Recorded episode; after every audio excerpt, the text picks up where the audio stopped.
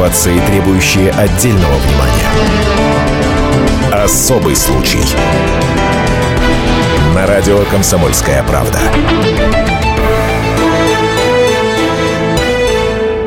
Убил или не убил?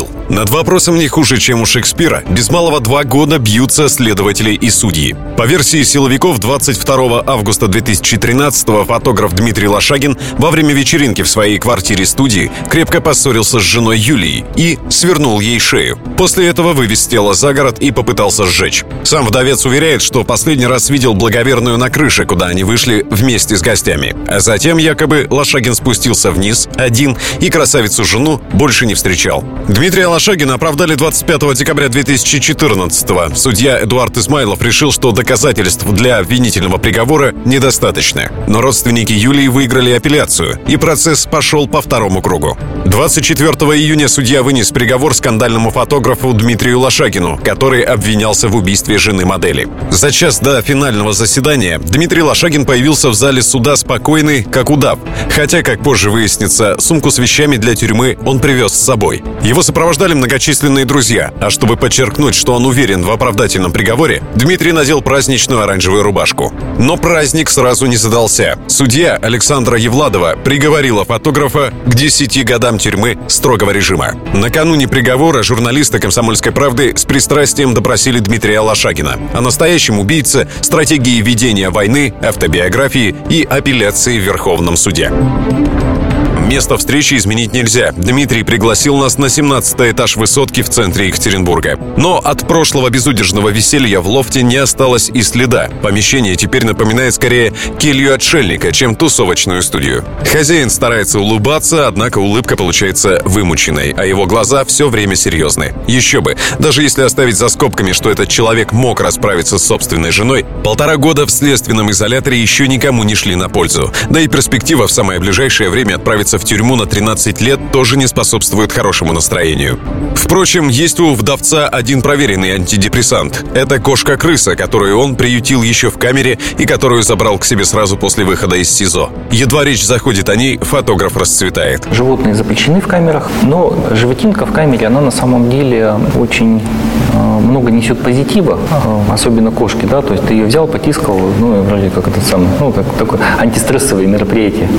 Вот. Опять же, засыпать с кошкой очень тепло, потому что, ну, в камере холодно все время, а так ты ее взял, значит, это самое, в охапку, э, она лежит, урчит, э, греет тебя. Мы узнали, что там на шестом корпусе кошка рожает, ну, и за пять пачек парламента нам принесли котенка. Крысой-то почему нарекли? Мы ее сначала назвали Мусей. Вот. Она была очень маленькой, было недели полторы, у нее только-только открылись глаза, она еще не умела ходить. У нас было там на четверых э, по 100 грамм пайка молока, значит, э, на вечером выдавали, как-то вот э, выкармливать в животинку. Вот.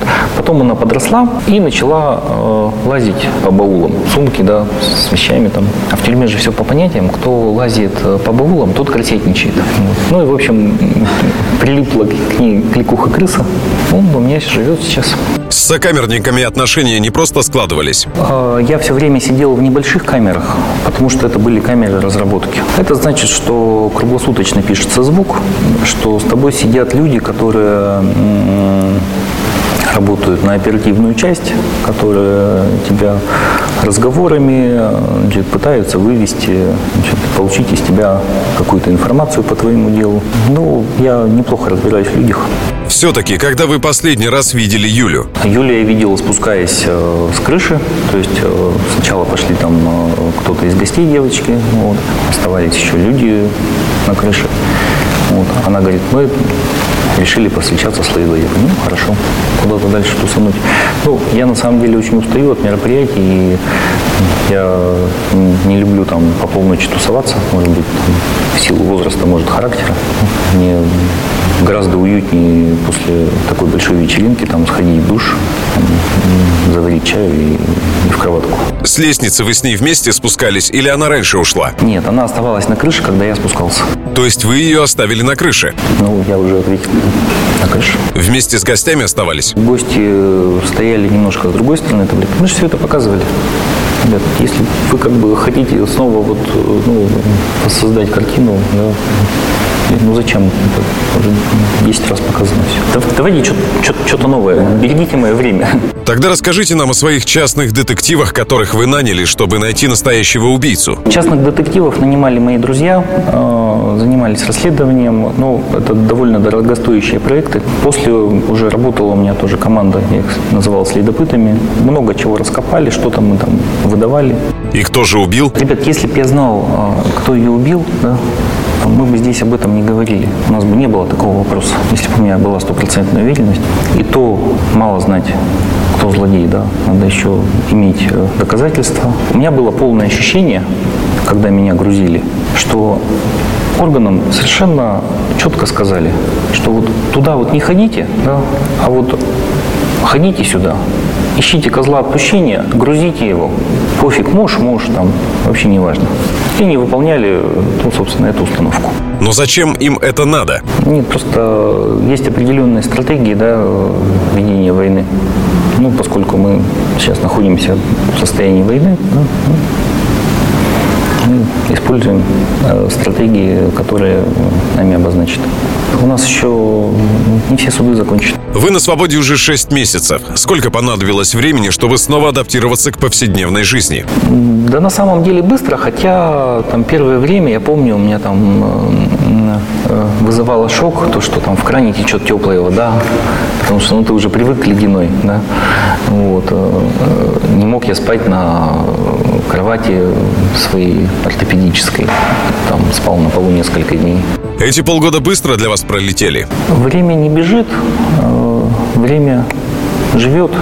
Я действительно э, наслаждаюсь каждым моментом своей жизни, я ценю каждый день, который я проживаю. Я с невероятным счастьем просыпаюсь утром, иду в душ. Я имею возможность сходить утром в душ. Вот это, я я смотрю на небо, он бух полетел. Классно. Как насчет работы фотографа? Клиентов стало больше, меньше? Ну, да, тут э, надо сказать спасибо Следственному комитету, потому что э, мой бренд сейчас раскручен на федеральном уровне. Вот, я это говорю с большой иронией. Из Москвы есть клиенты новые. Позавчера вот э, была съемка с Евгенией Рассказовой, певица из фабрики, если помните, заказала мне э, обновить свое портфолио. Сегодня у меня съемка, прилетают клиенты мои э, из э, Чехии. Мы прервемся на несколько минут. После новостей Дмитрий Лошагин о поведении своей жены, об отношениях с тещей и о том, как его допрашивали в полиции. Особый случай.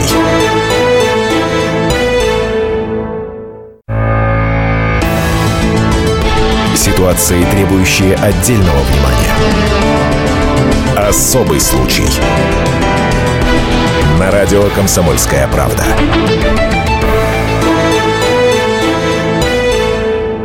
Двадцать четвертого июня суд приговорил известного екатеринбургского фотографа Лошагина к 10 годам строгого режима за убийство жены. Журналисты «Комсомольской правды» поговорили с Дмитрием о его жене, о ходе следствия и о работе гламурного фотохудожника. А Юлины фотографии вы сохранили? Юля для меня остается любимым человеком. Почему я должен удалять ее фотографии? Чтобы справиться с горем. Я справился с горем. Многие упрекали вас, что вы после освобождения поехали в баню, а не на могилу к жене. Я поехал на следующий день, да. Кто меня может в этом упрекать, я вообще не понимаю. Я никому ничего не должен. И э, ни перед кем не собираюсь оправдываться. Не думали, что о вашей истории можно книгу издать? Книгу начали писать. Но поскольку э, я не писатель, я фотограф, э, я определился с автором, с которым я общаюсь, и мы э, действительно начали работу. Вы познакомились с Юлией, когда ей было 16 лет. Какой она тогда была? Она участвовала на конкурсе «Свердловская красавица». Я ее как-то там сразу отметил и, ну, собственно, отметил ее призом. Приз был в том, что она получает профессиональную съемку совершенно э, в подарок. Вот. Ну и она этим призом потом воспользовалась, и с этими снимками э, у нее был контракт в Японии, она уехала туда 18 лет. Но как девушка она вас привлекла только спустя 10 лет в Индии? Летом 10 года. Она просто приехала ко мне в гости, сказала, что вот она переехала в Екатеринбург жить, купила здесь квартиру, и мы с ней начали выходить на какие-то мероприятия, встречаться, общаться. Я как раз был в состоянии э, в холостом Индии. Сколько много э, фантазий. Юля почти что случайно была приглашена значит, э, в нашу компанию. Тут же журнал «Свадьба», узнав о том, что я лечу с моделью, говорит, так, Дим, давай-ка сними нам, значит, обложку, вот тебе платье. Я говорю, платье убью из Индии, даже вот не повезу обратно, буду его убивать. Хорошо, убивай платье. Значит, ну и, собственно, мы его там и убили. Вы часто говорили, что Юля периодически пропадала на несколько дней, на неделю. Помните, когда это произошло в первый раз? Было несколько моментов. Мы просыпаемся утром, я там еду на какие-то съемки, да, у нас вечером какие-то планы. И вечером звоню, милая, ты где? Она говорит, слушай, я в Стамбул улетела, вернусь через неделю. Ну вот, бывало такое, что вот там звонишь и, милая, ты где? А я в Риме. Вас напрягло такое поведение? Формат наших отношений, да, а, он э, был совершенно не напряжный, да, то есть все остальное, ну, намного перекрывало все эти маленькие глупости, да, ну, ну, улетело, ну, прилетело. Для меня это не было, скажем так, большой проблемой какой-то, да, потому что за несколько там лет жизни, ну, выработались определенные рефлексы. Опера в суде говорили, что Юлия якобы хотела отравить вашего сына от первого брака. Да ну это бред какой-то. Все, что касается фантазии Прокопчика, да, это к Стивену Кингу. Ну, потому что вот э, человек э, за год расследования написал полстраницы рапорта, перепутал свое звание с, э, собственно, с датой. Потом он пришел в суд и начал рассказывать историю, которую когда-то сам придумал, да. Меня с самого, самой первой ночи задержания, да, мне сразу объявили, что, ну, нам, в общем-то, все равно виновен ты нет, все равно сидеть будешь. Ну, просто выбери, как ты будешь сидеть, да.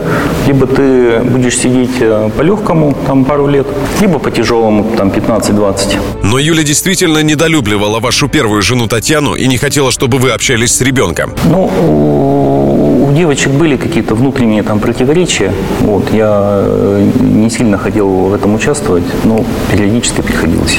Когда вы познакомились с семьей Юли? Юля, честно говоря, меня в принципе не хотела знакомить.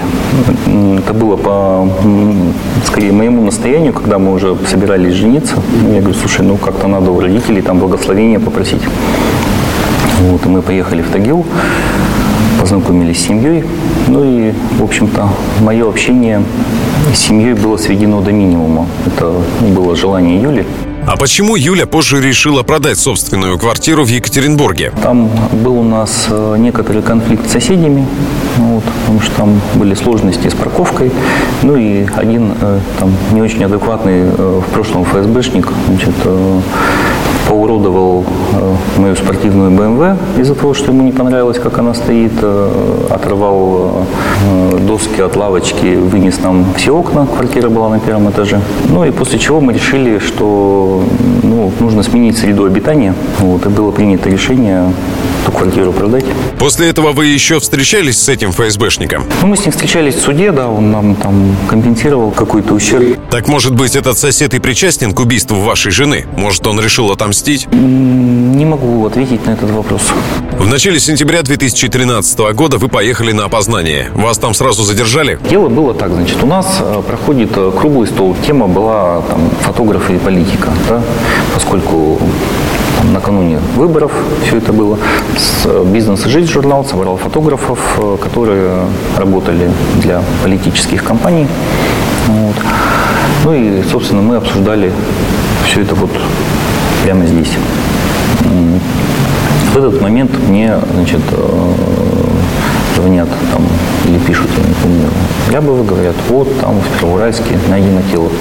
Ну, я, конечно, удивляюсь, почему в Первоуральске, почему тело. Ну, то есть у меня не сходится в голове.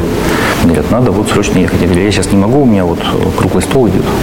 Вот. И к тому же э, звонили мне уже, значит, из милиции, сказали, что подойдут, ну, самое взять объяснение. Ну, нет, все, все по плану, все распланировано. То есть у меня круглый стол, значит, сотрудники полиции. И потом у меня была фотосессия семейная. У меня там визажист работал э, с девушкой, муж ее сидел, ждал. Ну, то есть по плану вечером была съемка. Приходят полицейские, я даю объяснение, что вот так, так, так, значит, вот 22-го Юля пошла тусить с таким-то человеком, как обозначила, да. Потом приезжает Прокопчик там еще с кем-то. Говорит, так, все, поехали на опознание. Я говорю, ну, ну, поехали. Отменяю съемку. Сели в служебную машину. Значит, приехали в Первоуральск. И тут меня привозят не на опознание, значит, а закрывают в полицейском том самом учреждении, э, забирают у меня телефон, дают листок бумаги. Я давай пиши. Что писать? Все пиши. Не понял, воды можно? Нет, потом. И начинается прессинг такой. Да мы тебя сейчас закроем, да тебя там в***ут, да, и так далее и тому подобное. И чем закончился допрос? Э, Тем, что мне разрешили поспать на стуле в 6 утра. Как вы можете прокомментировать улики обвинения? Вы видели, как э, Следственный комитет э, постоянно там подавал информацию? типа, вот мы нашли у него значит, футболку с пятнами крови. Я говорю, ребята, это чай, вот пакетики лежат чайные, да, на футболке в мусор. Они говорят, нет, это пятна крови. Экспертизу сделали, чай. Перестали футболкой размахивать. Потом пошли кроссовки в ход. Что вот, злодей в этих кроссовках, значит, вот тут вот на, на рисунке сверху, значит, это вот пятнышко. Экспертиза выходит, минеральный состав разный. Перестали кроссовками размахивать. Ну, то есть вам все время, да, и обществу э, показывали какую-то хрень, да, которая к делу отношения не имеет. Как думаете, судья Александра Евладова на вашей стороне? Я надеюсь, да, на мудрость судьи, на самом деле, на совесть. Я понимаю, что, вероятно, идет давление. Никто не хочет делить погоны, никто не хочет признавать своих ошибок. Очень же сложно в системе ходить задним ходом. Кстати, прокурор Микаэль Аздоев просил для Лошагина 13 лет тюрьмы, так как он не раскаялся. Но судья оказалась более гуманной. Кроме того, учитывая, что фотограф уже отсидел в следственном изоляторе полтора года, за решеткой ему останется провести всего 8,5 лет. То есть, даже при самом негативном для него исходе, на свободу Дмитрий выйдет еще мужчиной в самом расцвете сил, в 48 лет. Особый случай.